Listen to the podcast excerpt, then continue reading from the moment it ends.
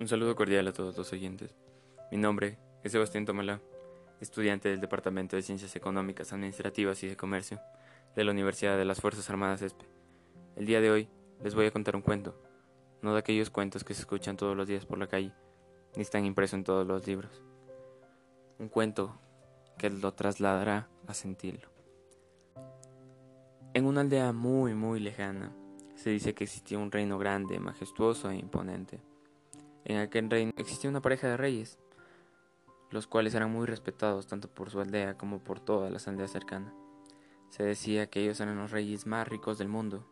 También se murmuraba por las estrechas calles del reino que su amor era incomparable con nada en este mundo.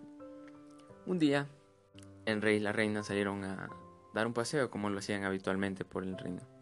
Todo iba bien hasta que la reina dijo, necesito ir al tocador, tú prosigue con la visita del reino. A lo que el rey respondió, ¿Estás segura, mi bella dama? La reina le respondió de manera presurosa, Claro que sí, mi rey amado. El rey siguió con su recorrido por alrededores del reino, cuando se dio cuenta que ya había transcurrido más de una hora. Angustiado, corrió hacia su imponente castillo. Cuando entró, se llevó la gran sorpresa de que su reina se encontraba en el piso, desmayada y deshidratada. El rey, enfadado, puso a todas sus tropas alerta emprendieron una búsqueda por todo el reino para encontrar a la responsable. Más tarde, el rey entró en desesperación. No sabía cómo hacer que su amada reaccionara. Entonces, esa misma noche, se encontraba cegado por el enojo y ordenó al comandante que busquen a la responsable por todo el reino y por todas las aldeas cercanas. Ninguno de los soldados del rey podía encontrar a la responsable, hasta que uno de los soldados dijo que una anciana en el pueblo le contó dónde encontraría la cura para su amada. Entonces el rey acudió a hablar con la anciana. Cuando llegó a la posada, la anciana se encontraba muy mal, tumbada en la cama, agonizando, pues estaba enferma.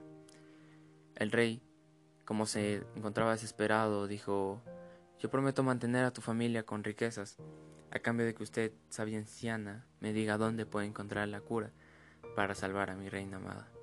A lo que la anciana respondió, Hace tiempo una bruja malvada sondaba las calles del reino y ella dijo que se encontraba celosa de su amor.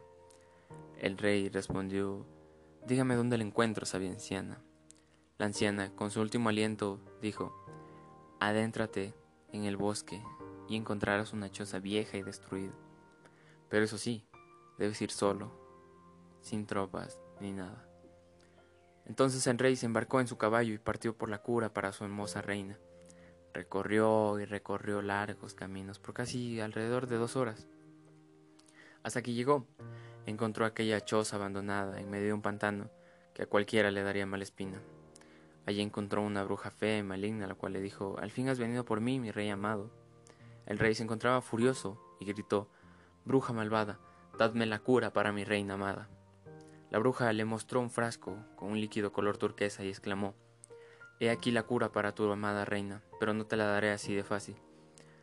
El rey le dijo, Te doy lo que sea, pero la cura para mi amada, dádmela y sálvala. La bruja le contestó, Quiero tu vida por la de tu amada, dadme tu alma y yo la sanaré. El rey, como se encontraba desesperado, le dijo, Yo te doy lo que sea, pero solo dame la oportunidad de despedirme. Entonces la bruja acompañó al reino Vio a la reina, le dio de beber la poción, y la reina instantáneamente despertó y abrazó a su amado rey. Después el rey le dijo, Amada reina, tengo que partir, pero sé que di mi vida por ti. La reina, un poco sorprendida, se encontró asustada y no supo qué decir. Después el rey salió por la puerta.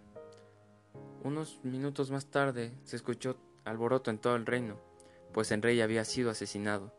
Entonces aquella reina, que apenas se podía mover por lo débil que se encontraba, se arrodilló en el suelo y dejó caer sus lágrimas por su bello rostro, pues su amado rey había dado la vida por ella.